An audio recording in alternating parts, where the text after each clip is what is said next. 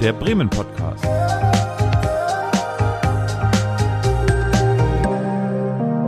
Aus dem Herzen der Hansestadt. Heute haben wir einen besonderen Gast im Bremen Podcast und sind ziemlich stolz darauf, oder Olaf? Sehr stolz und auch ein bisschen aufgeregt. Ja, das finde ich gut, so muss das auch sein, ja. Genau, und manche haben jetzt schon die Stimme erkannt oder den Titel gelesen und äh, wissen schon, wer heute bei uns ist. Und zwar Dr. Andreas Bovenschulte. Herzlich willkommen. Ja, danke schön, moin. Moin. Ja, Sie standen bei uns ganz äh, zu Anfang bei der Planung dieses Podcasts ganz oben auf der Liste der Gäste, die wir unbedingt einladen möchten. Und Auf jeden jetzt Fall. ist es heute wahr geworden. Also herzlich willkommen hier bei uns in der Wirtschaftsförderung, hier in den Räumlichkeiten, im kleinen und kleinsten Raum hier in der ganzen am Brill. Aber ich finde das angenehm, muss ich sagen. Wir haben hier keine richtigen Fenster, draußen ist es so heiß und hier ist es angenehm kühl. Also muss ich sagen, finde ich richtig gut und ich fühle mich sehr geehrt. Also ich freue mich, dass ich hier sein kann. Das freut uns auch. Ähm, Sie haben ja nicht nur ein Amt, und zwar das, woran man sofort denkt, ist eben äh, Bürgermeister und äh, Präsident des Senats, sondern noch viel mehr. Ja, das stimmt. Ähm, Ich bin auch noch Senator für Kultur, weil man entschieden hat, dass das Kulturressort zwar ein sehr, sehr wichtiges ist, aber Ja. nicht groß genug, dass es sozusagen eine eigene Senatorin oder einen eigenen Senator rechtfertigt. Und ähm, ja, deshalb übe ich das in Personalunion mit aus. Und ich bin auch noch Senator für die Angelegenheit der Religionsgemeinschaften, also im Prinzip in dreifacher Funktion im Senat. Und mit wem sprechen wir heute? Mit allen? Äh, Ja gut, ich habe ja keine gespaltene Persönlichkeit, aber, ähm, ähm, aber natürlich gerne mal in den unterschiedlichen Rollen. Ich muss sagen, ich fühle mich eigentlich in jeder der Rollen wohl und äh, jeder Ja. hat ihren besonderen Reiz. Sie ähm, haben hier in Bremen studiert, leben in Bremen und äh, wie lange sind Sie hier schon oder sind Sie zugereist? Ja, ich bin in Niedersachsen aufgewachsen, ja im äh, Landkreis Hildesheim in einem kleinen Dorf, ungefähr 1000 Einwohner. Und was man dann so macht, man geht zur Schule und dann habe ich da in der Region auch Zivildienst gemacht. Dann war ich ein Jahr im Ausland und dann habe ich gesagt, ich will unbedingt in Bremen studieren und, und zwar Jura, weil mich hat damals ähm, der Ruf Brems als rote Kaderschmiede gereizt, muss ich sagen. Und da habe ich gesagt, da muss ich hin. Ja, ne, hat man ja so ein bisschen in der Jugend auch rebellische Ja. Haltung. Und ähm, ja, dann bin ich hierher gekommen, 87. Und äh, seitdem wohne ich in Bremen und fühle mich pudelwohl. Das klingt nach Studentenwohnheim oder äh, hatten Sie denn schon eine Nee. eigene Wohnung oder? Äh, Ganz ehrlich gesagt, meine erste Wohnung war am Remberti-Ring. Ähm, da gab's äh, Wohnungen, auch kleine Wohnungen, Ja. die man sich als Studi leisten konnte. Äh, dann bin ich umgezogen in die, äh, in die Auwigstraße. Da habe ich dann mit Carsten Sieling, der ja auch noch einige Ja. bekannt ist, als wir zusammen eine WG gebildet, einige Zeit. Äh, und dann irgendwann äh, bin ich mit meiner damaligen Partnerin und Frau zusammengezogen in die Remberti-Straße und da haben wir uns eine winzige Eigentumswohnung gekauft. Die haben wir dann irgendwann ein bisschen erweitert, als äh, das erste Kind kam, meine erste Tochter oder unsere erste Tochter. Ja, und dann sind wir irgendwann wieder umgezogen, aber immer ungefähr so im, im Innenstadtbereich, im Viertelbereich. Das ist ja auch eine spannende, ist das noch, das ist doch dann 28195 oder ist das Viertel dann Ähm, Lamberti? ähm, genau, das Also- war äh, Remberti-Straße, war 28195 und äh, gut, dann sind wir nochmal wieder umgezogen. Das war dann im 28203-Bereich, ähm, so äh, ungefähr in diesem Bereich. Damals war es Hat sich das immer 2800, Bremen 1 war das denn, ne? Von der Postleitzahl her. Das stimmt. Das weiß ich natürlich nicht. Doch, doch, doch, das war so. Aber, aber jetzt sozusagen ist es der 28195 oder dann 28203. Das waren die Ja. Postleitzahlbezirke, wo ich bisher gewohnt habe. Ich habe in der Remberti Straße habe ich tanzen gelernt. Ja, das, Genau, also da in der Tanzschule, äh, wo jetzt äh, auch damals Roberto Albanese auch schon trainiert hat, äh, da war ich in der Tanzschule. das waren unsere Nachbarn, ja. Ja. Das ist ein interessantes Viertel, also diese ganzen äh, kleinen Straßen, die dazwischen sind, ne? Also ganz ein paar Altbauten, große, ganz große äh, äh, Häuser. Jetzt das Rotkäppchen, äh, der Rotkäppchengarten, der jetzt dahin zieht, ne? Ja, genau, das ist jetzt, jetzt leider nicht mehr. Also das ist natürlich schon unterschiedlich. Da, wo ich zuerst gewohnt habe, in der Remberti-Straße, das war schon auch, das ist eben Bahnhofsvorstadt. Und ähm, Eher ruhig. eher ruhig und, und, und, und, und am Anfang weiß ich noch, das fand ich gar nicht so toll, habe ich auch erst irgendwann dann nach- dem Kauf so ein bisschen gemerkt, dass da ein gut gehendes Pornokino sich äh, etabliert hatte. Ach und ja, äh, hm. Und äh, gut, so ist das eben. Aber das, das hatte halt so ein bisschen Flair der Bahnhofsvorstadt. Wir haben da trotzdem gern gewohnt. Das war eben so. Überall da, wo ich gewohnt habe, auch gern gewohnt. Habe auch gern am Rimberti Ring gewohnt. Äh, auch da, wo ich jetzt wohne. Also es ist ehrlich gesagt, es war immer unterschiedlich. Mhm. Äh, aber ich habe überall gern gewohnt. Und auch wenn, wie gesagt, die Anmutung und die Umgebung äh, immer sehr unterschiedlich war. Und sehen Sie sich dann jetzt richtig als Bremer? Ja, klar. Die größte Teil, also der größte Teil Ihres Lebens ist ja.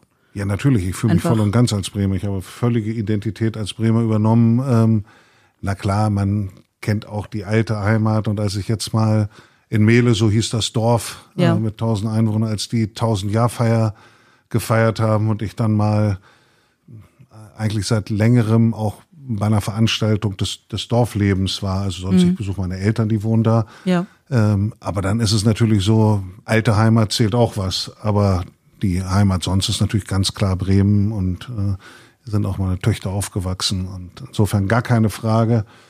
Ähm, aber ich finde, man kann beides haben. Man kann die alte ja. Heimat, wo man geboren wurde, wertschätzen und man kann sich 100 Prozent als Bremer fühlen. Olaf, wir haben ja so ein paar Stichworte Bremensien gegenübergestellt.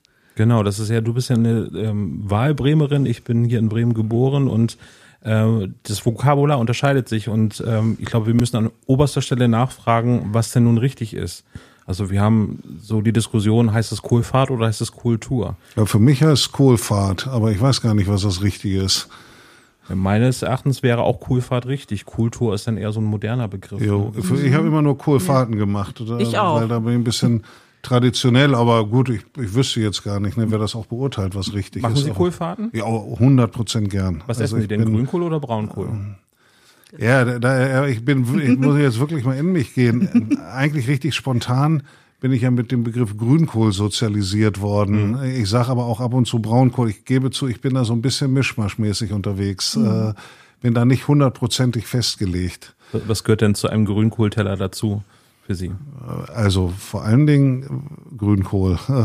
Ja. Und, und Kassler für mich Pinkel, Bratkartoffeln, oder? Kassler Pinkel, aber was ich am allerliebsten mag, ist natürlich die gekochte Mettwurst. Das ist mein, mhm. das ist von allem, also ich könnte auf alles verzichten sogar, aber auf die Mettwurst, da muss ich sagen, das ist für mhm. mich einfach das Sensationelle, äh, was ich brauche. Und ich gebe zu, obwohl das glaube ich nicht ganz original ist, ich mag doch noch lieber Bratskartoffeln als äh, als äh, Salzkartoffeln, als Salzkartoffeln mhm. dazu. Es wird ja unterschiedlich gesehen. Ne? Für manche ist das ja mit Bratkartoffeln nicht so das ganz richtig, aber für mich und da habe ich mir dann auch irgendwann gesagt, ich äh, sprenge da die Konventionen und ähm, ja, bin, was zu bin, bin passt. für das, was mir am meisten schmeckt. Ja, was zu Knipp passt, passt auch zu Grünkohl. Jo, Manches so jedenfalls. Und, und wenn man mal guckt, was es alles für, für Rezepte gibt, ja für Grünkohl, und äh, auch was aus Grünkohl gemacht wird, mhm. auch was es für unterschiedliche Rezepte gibt, da weiß man ja, es gibt gar keine Konvention, sondern erlaubt es, was schmeckt. Ne?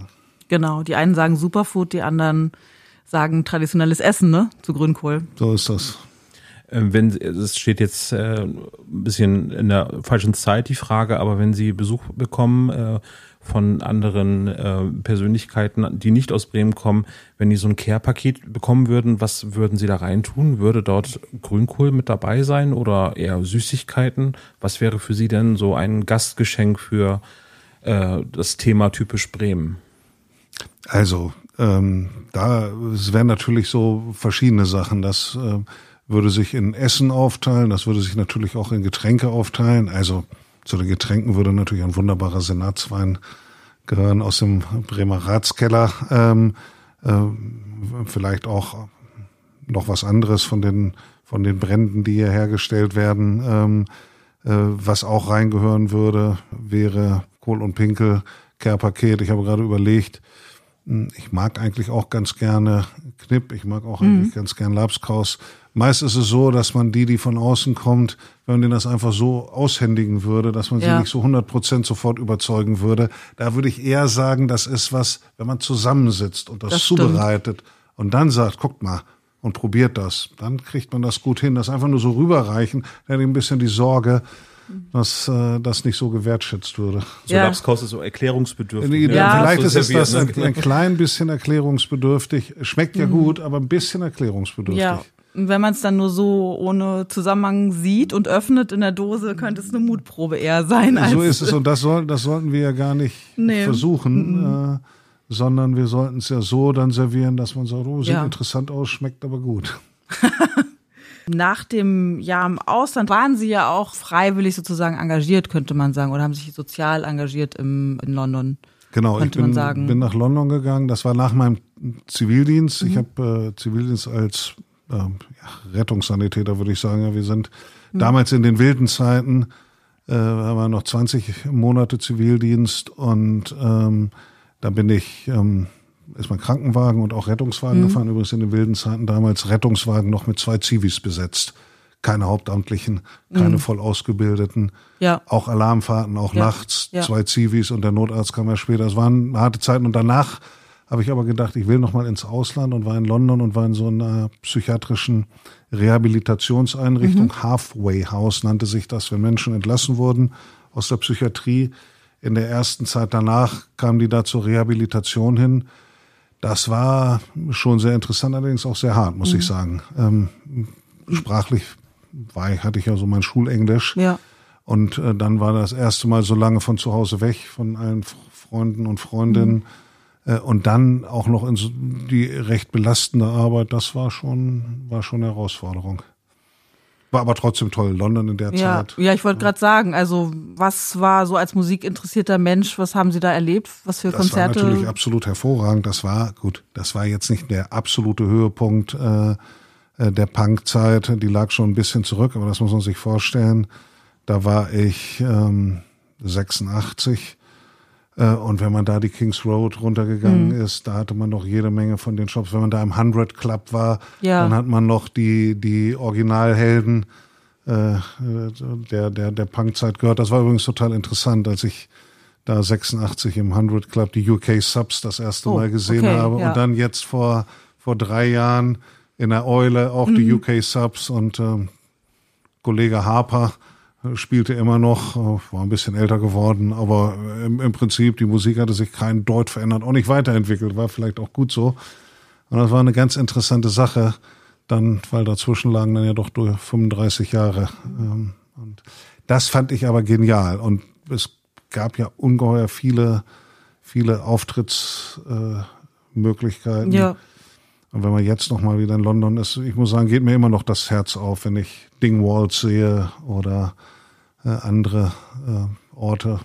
Also, ja, ja, sie waren auch auf, in dem Vivian Westwood Shop und so weiter so unterwegs, ne? Diesen legendären. Westwood auf der Kings Road, das war ja. äh, und es war schon eine, war echt eine total klasse, klasse Zeit und war auch politisch übrigens ganz äh, explosiv. 84 der Meiner, der Streik der Bergarbeiter. Mhm äh, zu Ende gegangen. Klar mit einer großen Niederlage, das war richtig schlimm, aber es waren trotzdem aufgeheizte Zeiten. Also die politische Linke in London machte mobil äh, jeden Tag gegen Maggie Thatcher und die Konservativen. Und da war schon in London viel, viel politische Diskussion. Mhm. Ich bin damals auch der Labour Party da beigetreten und habe mich so ein bisschen ah, okay. da engagiert und habe ähm, dadurch das, den großen Vorteil gehabt, dass man sofort mit bei Original London einen Anschluss gefunden hat. Sonst, ja. wenn man da hinkommt, ist es ja häufig so, dass man vor allen das Dingen stimmt. Kontakt hat mit denjenigen, die da auch hinkommen aus dem mhm. Ausland. So ist es ja bei Au pairs oder wenn man Erasmus-Studium war Erasmus das auch so. Dann, dann, dann, dann hängt mhm. man sehr stark zusammen, was ich verstehe, mit denen, mhm. die in derselben Situation sind. Aber wenn man so äh, da gleich so einer Organisation beitritt, mhm. dann kommt man in eine normale Ortsvereinssitzung die sind dann hinterher in den Pub gegangen und dann, dann gehörte ich äh, ja, ob ich da jetzt richtig dazugehört, auf jeden Fall hatte man gleich den Anschluss. Und das war echt, war, war eine tolle Zeit. Und dann haben Sie den Punk mit nach Bremen mitgebracht? Ja, das würde, das wäre wirklich äh, viel zu viel gesagt. Ich war ja auch immer da, also ich habe das immer gern gehört, aber ich war da jetzt nicht wirklich ein, ein Aktivist. Das, das fing übrigens auch schon so ein bisschen in der Schule an. Ich war da ja auch ein, ein, ein, ein ganz braver, aber, aber Punk hatte mich so immer als Musik interessiert im Jugendzentrum und äh, und auch zur Zivi-Zeit. Ähm, das waren noch die Zeiten, wenn man da ein Tote Hosen-Konzert besucht hat mhm. in Einbeck in der Outpost, äh, da spielten die noch vor 100 Leuten oder 120. Das, das wird jetzt im August ein bisschen anders sein, ja. Und da hat mir mein Bruder zum, äh, zum letzten Weihnachten zwei Karten geschenkt, so dass oh. ich tatsächlich da hingehen kann zum Hosenkonzert. Und das werden nicht 120 Leute sein.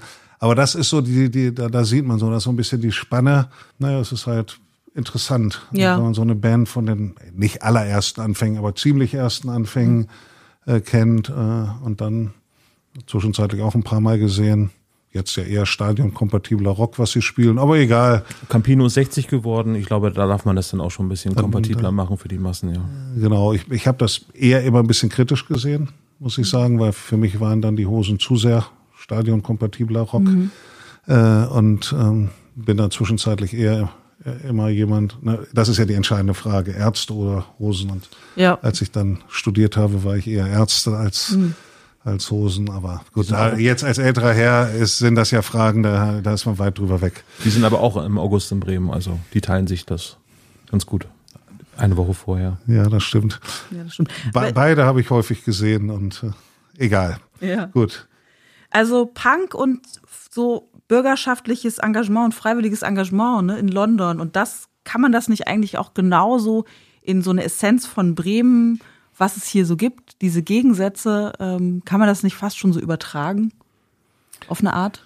Ja, äh, Gegensätze, ich glaube, ich Oder würde, ich würde eher stimmt. sagen Vielfältigkeit. Wenn Ja. man, da ist für mich Bremen geradezu ein Musterbeispiel dafür, weil so war das, so würde ich das auch für mich in Anspruch nehmen, wenn man Mhm. jetzt das mal nochmal an der Musik festmacht. Das mit dem Punk fand ich immer gut, aber ich war überhaupt nie darauf festgelegt, sondern Mhm. ich würde für mich im musikalischen Bereich in Anspruch nehmen, dass eigentlich das gesamte Spektrum, also es gibt vielleicht bestimmte Ausnahmen jetzt, äh, aber das ganze Spektrum von Musik mich von der E-Musik bis zur U-Musik immer interessiert hat. Ähm, und äh, was ich in Bremen großartig finde, ist, dass wir von Weltklasse E-Musik jetzt Beethovens Zyklus der Deutschen Kammerphilharmonie Genau. Bremen, wo ich jetzt ähm, die Chance hatte, beim Abschluss dabei zu sein, bei der neunten Sinfonie, bis zu ein paar Mal fettes Brot im Pier 2 gesehen hat und dann natürlich alle möglichen anderen Sachen auch. Ähm, äh, das fand ich schon hier immer klasse. Ich bedauere eine Sache ein bisschen, muss ich ehrlich sagen. Früher fand ich schon klasse, dass es die großen Konzerte im Weserstadion gab. Also das, klar, das ist jetzt mit dem Rasen, Hybridrasen, alles so ein bisschen schwierig. Aber diese, Ja. ähm, ich, ich erinnere mich, ich, ich war ein paar Mal im Stadion, ein paar Mal hat man am Deich gesessen und ich gebe zu, ich, ich vermisse das ein bisschen. Das sind natürlich auch Erinnerungen, wenn ich das einmal noch sagen darf, während meines eher zweiten juristischen Staatsexamens, was echt stressig war. Und man musste acht Klausuren schreiben Ja. in zwei Wochen und dann weiß ich vor der letzten, ich war eigentlich am Ende an dem Donnerstag und dann äh, wurde gesagt, komm hier, ich äh, habe zwei Karten für Springsteen im, im, im Weserstadion und bin ich gar nicht der größte Springsteen-Fan der Welt, aber das war trotzdem grandios, muss ich wirklich sagen. Und, und, und dann wusste ich, ich habe noch die letzte bekloppte Klausur zu schreiben an dem Freitag, aber als dann äh, der Boss äh, Hungry Heart Ja. gespielt hat, Oh. Da habe ich gedacht, Mann, ach, was soll's mit dieser Klausur, das überstehst du auch noch. Und das war richtig gut. Und es hat auch geklappt dann, Und oder? das hat auch geklappt, ja. Und ich, ich hatte, ich, man wusste ja nicht, was dabei rauskommt. Und es ist ultra stressig. Ähm, aber wie gesagt, ich, da erinnere ich mich absolut wie heute daran, dass ich, dass ich in dem Moment, als ich da saß, dachte, ach, diese letzte Klausur ist völlig egal. Irgendwie wirst du die auch noch durchhalten und dann ist vorbei. Und ähm, da war, war emotional schon, schon ein interessantes Konzert. Und offensichtlich haben sie auch äh, geschafft, die Prüfung, die letzte. Ja, ja, ich habe sie geschafft. ich äh, habe mich durchaus gequält in meinem Studium und dann auch im Referendariat. Ähm, kann ich übrigens allen auch nur sagen, na, auch wenn man sich quält etwas im Studium und im Referendariat, man kann es am Ende doch hinkriegen. Das, und oder in, oder dann hinterher auch bei der Promotion. Das war alles, war alles durchaus immer anstrengend. Also ich bin da nicht so mit leichter Hand durchgesegelt, aber ja, am Ende hat's geklappt. Sie pflegen eine offene ähm, Spotify-Liste und ähm, wir reden jetzt auch sehr viel über Musik. Ähm, ich habe zum ersten Mal so eine, eine Verbindung äh, mit Ihnen gefunden. Außerhalb der Amtsperson der Bürgermeister Bovenschulte, als sie getwittert haben, dass Andrew Fletcher gestorben ist und haben sie äh, einer meiner persönlichen Lieblingslieder gepostet, Personal Jesus. Personal Jesus. Und, und habe ich gesagt, ja. oh Mensch, äh, der Bürgermeister hat das gerade geteilt und das finde ich total schön, dass das passiert ist und, und deswegen ähm, sind wir, glaube ich, also habe ich mich sehr gefreut über äh, die Musik, äh, über die Musik mit Ihnen zu sprechen. Ich habe mich übrigens habe lange überlegt, ob ich Personal Jesus oder Policy, mm. of. Policy of Truth hinterher, äh, ob, ob ich das nehme. Es war, war eine, eine schwierige Entscheidung. Also Sie sind sehr musikaffin. Wenn Sie jetzt äh, im Klangfrischjahr als DJ angehört werden würden, was wäre denn so für Sie der erste Titel, den Sie spielen würden, damit die Leute anfangen zu tanzen auf dem Marktplatz oder auf dem Domshof? Also, das ist eine ganz, ganz, eine ganz, ganz schwierige ja. Sache, ähm, weil ich das in der Tat auch schon bei Feten früher häufiger mal gemacht habe. Und wenn Sie jetzt sagen, ähm, es ist auf dem Marktplatz, es hängt ja von der Zusammensetzung des Publikums ab, dann gehe ich mal davon aus, dass es ein sehr heterogenes Publikum mhm. ist. Das heißt, es muss sozusagen ein für sich genommen unmittelbar tanzbares Stück sein, mhm. ähm, wo man nicht äh, sagen kann, man, man geht auf musikalische Vorlieben. Also was zum Beispiel mhm. völlig ausscheidet, ist jede Form von härterer Musik, weil es gibt ja. Leute, die tanzen ungeheuer gerne dazu. Aber dann hat man überhaupt keine Breite. Das heißt, was man letztendlich in so einer Situation als erstes Lied machen muss, glaube ich, ist ein Soul-Klassiker, ein, Tanzflächenklassiker, keine Ahnung, äh, Upside Down oder sowas ähm, mhm. Vergleichbares, wo man ähm, sozusagen was, was, natürlich ist das auch so ein bisschen abgegriffen, aber was trotzdem sozusagen in den Ohren der meisten Menschen nicht diskreditierbar ist, einen, klaren Rhythmus hat, der aber, sag ich mal, generationenübergreifend funktionieren kann. Äh, das ist eine Möglichkeit. Eine andere Möglichkeit ist immer, wenn es einen absoluten Chartstürmer gibt, den gerade alle im Ohr haben, der sehr tanzbar ist. Damit kann man denselben Effekt erreichen. Aber das muss man sich sehr genau und sehr gut äh, überlegen, wenn man da ähm, das ist die hohe Kunst des Disc-Jockeys. Das ist ne? die hohe Kunst des Disc-Jockeys und ich muss sagen, also ich kenne, also nochmal, nicht, dass wenn jemand das hört, hinterher denkt und, und, und der wirklich DJ ist, das ist wie mit mit meinem Musikmann, ich kann das eigentlich nicht, aber ich habe sozusagen eine leichte Anklänge davon erfahren und und die Angst des DJs kennt man ja, nicht nur zu Anfang, da kann man noch ein bisschen ausprobieren, noch viel schlimmer ist, die Tanzfläche ist nach vielen Bemühungen endlich voll es läuft ein Lied, was gezündet hat und man muss das nächste ja, Lied finden, halten. was und dann die, ist es leer was und dann die Tanz, was falsch was gemacht, die, genau, und dann hat man was falsch, was die Tanzfläche hält und ich glaube, ja. jeder, der aufgelegt hat bei einer Fete oder auch bei einer größeren Sache kennt diese Sache, dass man da sitzt und denkt, jetzt muss die nächste Sache aber auch wieder funzen und nicht irgendwie, dass man hinterher die die die die, die Tanzfläche leer gespielt hat. Übrigens gut, das müssen jetzt die männlichen Kollegen weghören in dem Podcast. Äh, man muss seine, man muss das Auflegen 100 Prozent äh, an dem Musikgeschmack und dem Tanzverhalten äh, der Damen der Frauen orientieren, weil das hat gar keinen Sinn, mit Recht, weil die sind, die sind die Trägerinnen, die sind die Trägerinnen des Geschehens auf der Tanzfläche und da muss man nicht jetzt anfangen. Die Kopfnicker Männermusikgeschmack, genau, die kommen ja, immer genau. und sagen, was kannst du noch mal da was ganz, spielen. ja, die B-Seite von. Die B-Seite von und dann kommt irgendwas ganz Hartes, kannst du noch mal spielen und dann sage ich, ja, ja, später. ja, aber wenn wir schon bei Musik sind, gibt es Bremer Musiker oder Musikerinnen, die Sie verfolgen? Also ich habe natürlich Schwarz auf Weiß gesehen. Äh, Na klar, das auf ist jetzt, der Playlist. Ja, Schwarz auf Weiß ist, ist, da bestehen ja auch persönliche Kontakte. Ähm, auch aus den Zeiten, als war ja Bürgermeister, Schwarz auf Weiß, eine unserer wunderbaren äh, Ska-Bands hier, ja. ähm, die dann natürlich die Mimis. Ja. Äh, da bestehen auch persönliche Kontakte. Eine meiner Nachbarinnen, ähm, Silke von Raven, die jetzt bei rausspielt, äh, war und, und, und, und auch bei, bei, bei äh, Radio Bremen im, im Musikbereich. Ähm, die ist Bassistin von den Mimis. Ja, großartige gewesen. Frau. Ist, ich sag immer die Kim Gordon von Bremen irgendwie. So ne? ist es, ne? Das muss man mhm. wirklich sagen. Dann ist natürlich in der Straße ähm, ein ehemaliges Mitglied, aber das war jetzt kein, kein nicht wirklich eine Bremer Band, ein ehemaliges Nickel Pallard von Tonsteine Scherben. Also das, ja. äh, jetzt spielen die wieder ein bisschen zusammen. Insofern verfolge ich immer mal Aber wieder, sind ja wenn auch Nickel, viel in Bremen gewesen, also im Ja, Schlachthof genau, haben die sehr viele wenn- Konzerte gespielt. der Nickel Pallat spielt natürlich dann auch von Original Bremern Sven Regner, Element of Crime, war ich letztes Jahr mit meinem Töchterchen übrigens. Mhm. Auf der äh, Seebühne? Bei der Seebühne, oh, genau. ich bin so neidisch.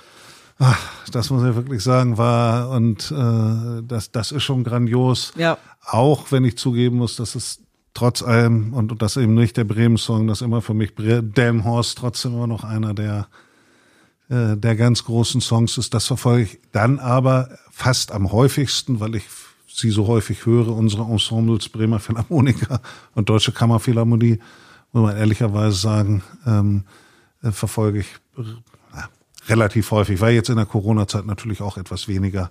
Ähm, und ansonsten äh, kriege ich natürlich viel mit. Das ist aber jetzt, gebe ich offen zu, nicht so, dass ich die Karrieren so verfolge, wie ich das vielleicht müsste, sondern das ist dann, man hört die Kolleginnen und Kollegen auf den Festival, auf der Breminale jetzt, Ja. hoffe ich, auch wieder eine ganze Reihe.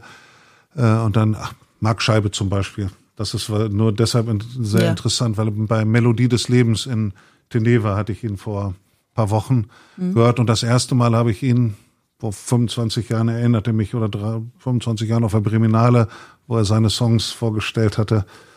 Da habe ich dann gesagt, Mensch, Herr Scheibe, ich, ne, vor 25 Jahren, da kannte mich ja gar keiner, da war ich da irgendwie Studi, da hatte ich sie schon mal angesprochen und gesagt, was für tolle Songs, aber da erinnern sie sich nicht mehr dran. Hat er auch nicht. aber es war, war ganz interessant so.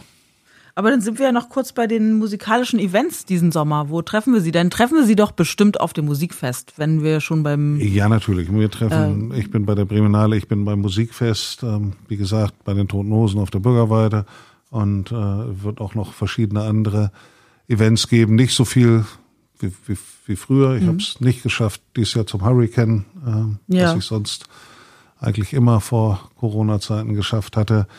Ähm, äh, Haben Sie nicht an der Pinnwand noch so jede Menge Tickets von den letzten beiden Jahren, die verschoben worden sind? Äh, nee, das habe ich nicht, weil da und, und ich muss auch dazu, es ist, war nicht nur Corona. Ich, ich verrate jetzt mal ein Geheimnis. Es ist doch so, dass die Termindichte als Bürgermeister Kultursenator so ist, dass, dass, äh, dass es und Wochenendtermin, dass es in der Tat weniger geworden wäre mit Festivals, Ja. deutlich weniger, auch, auch wenn ich, wenn es kein Corona gegeben hätte.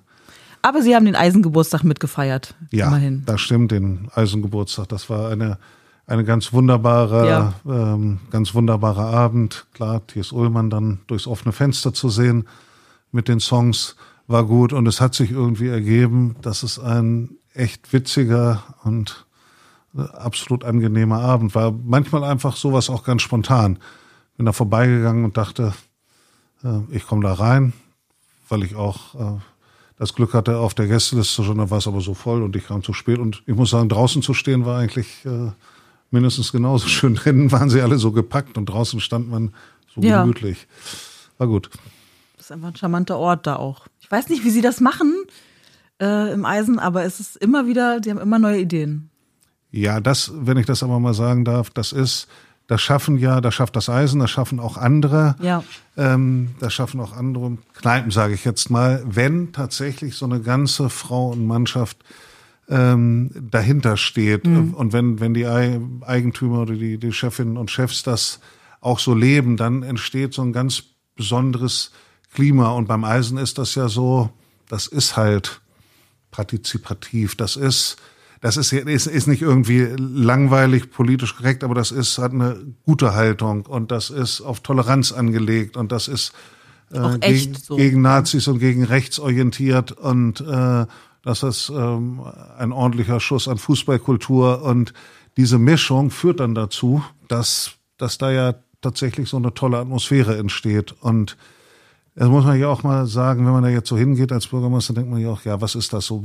Fremdeln da jetzt alle oder fühlt man sich da jetzt dann, dass alle sagen, oh, was will der denn hier und äh, der soll sich lieber um XY kümmern, wir haben doch Probleme genug und so weiter, anstatt steht, stattdessen steht er hier rum.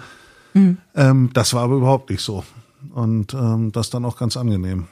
Wenn Sie Besuch aus den Partnerstädten Bremens bekommen würden, würden Sie mit denen auch ins Eisen gehen oder wäre das eventuell ein, ein, anderer Ort, den Sie Also, wenn man jetzt aus den Partnerstädten Besuch kriegt, dann, äh, dann geht man natürlich auch erstmal und zeigt äh, die repräsentativen Seiten Bremens so als erstes. Aber wenn ich mir Alexandra Dulkiewicz, die ich ja jetzt auch ein bisschen besser kenne, äh, weil mhm. wir uns ein paar Mal getroffen haben, aus Danzig, ja. die Stadtpräsidentin, mit der könnte man gut äh, ins Eisen gehen. Die hätte überhaupt mhm. gar kein Problem damit. Äh, und wenn ich ehrlich bin, Tunç Soja, der, der äh, OB, der Oberbürgermeister von Izmir, der machte mir auch den Eindruck, als ob er Spaß an sowas hätte. Also, das hängt natürlich auch immer ein bisschen von der Repräsentantin und vom Repräsentanten mhm. ab.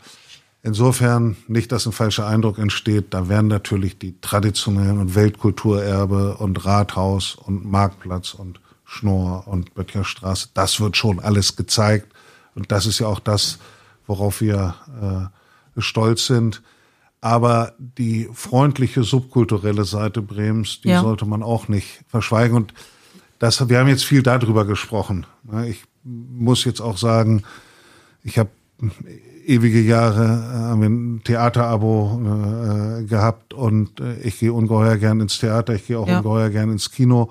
Das ist jetzt nicht, ähm, dass ich so wie bei der Musik auf einem bestimmten Stil bin ich eigentlich auch bei der Kultur nicht auf einem bestimmten Stil festgelegt. Ich gucke mir auch gern Dinge in der Kunsthalle an.